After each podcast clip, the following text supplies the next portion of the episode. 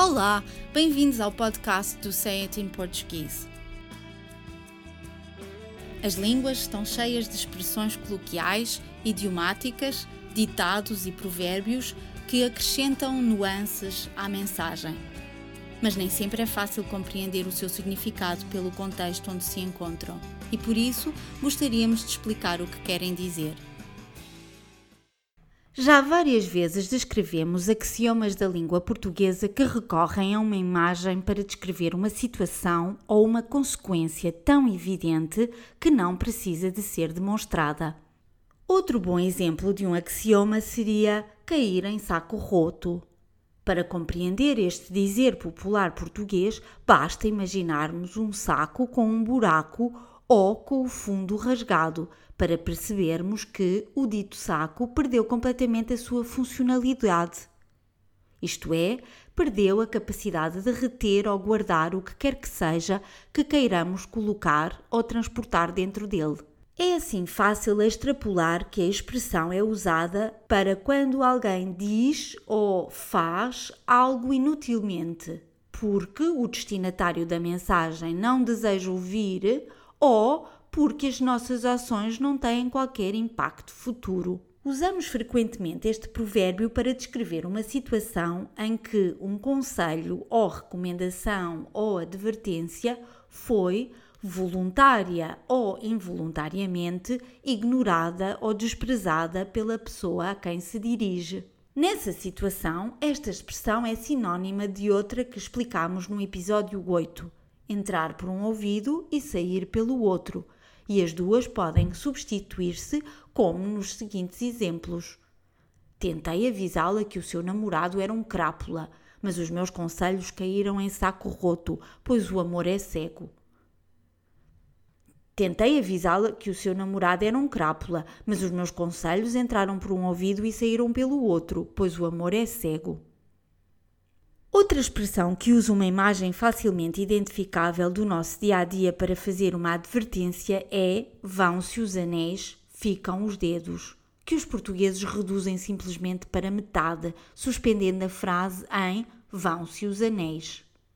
Com a crise, foram-se os anéis, mas tenho esperança que, pelo menos, os bancos tenham aprendido uma lição. Esta expressão quer dizer que por vezes perdemos o acessório ou é necessário abdicar do que é secundário, mas isso não faz mal nenhum, porque o importante é reter o principal ou imprescindível. Considerando que as mãos são uma das partes do nosso corpo mais expostas e mais proeminentes, é fácil notar a existência ou falta de adornos como anéis, e daí a frase recorrer a esta imagem. Podemos vender ou perder os anéis que revelam a nossa riqueza ou vaidade, mas ficam os dedos, que são uma das mais importantes ferramentas do nosso corpo. A correlação entre usar muitos anéis nos dedos e exibição externa de riqueza é muito clara para uma pessoa de nacionalidade portuguesa devido a uma tradição que existe no norte de Portugal, mais precisamente na região de Viana do Castelo. As noivas desta região são conhecidas por, no dia do seu casamento, trajarem o seu melhor vestido preto e colocarem todo o seu ouro ao peito.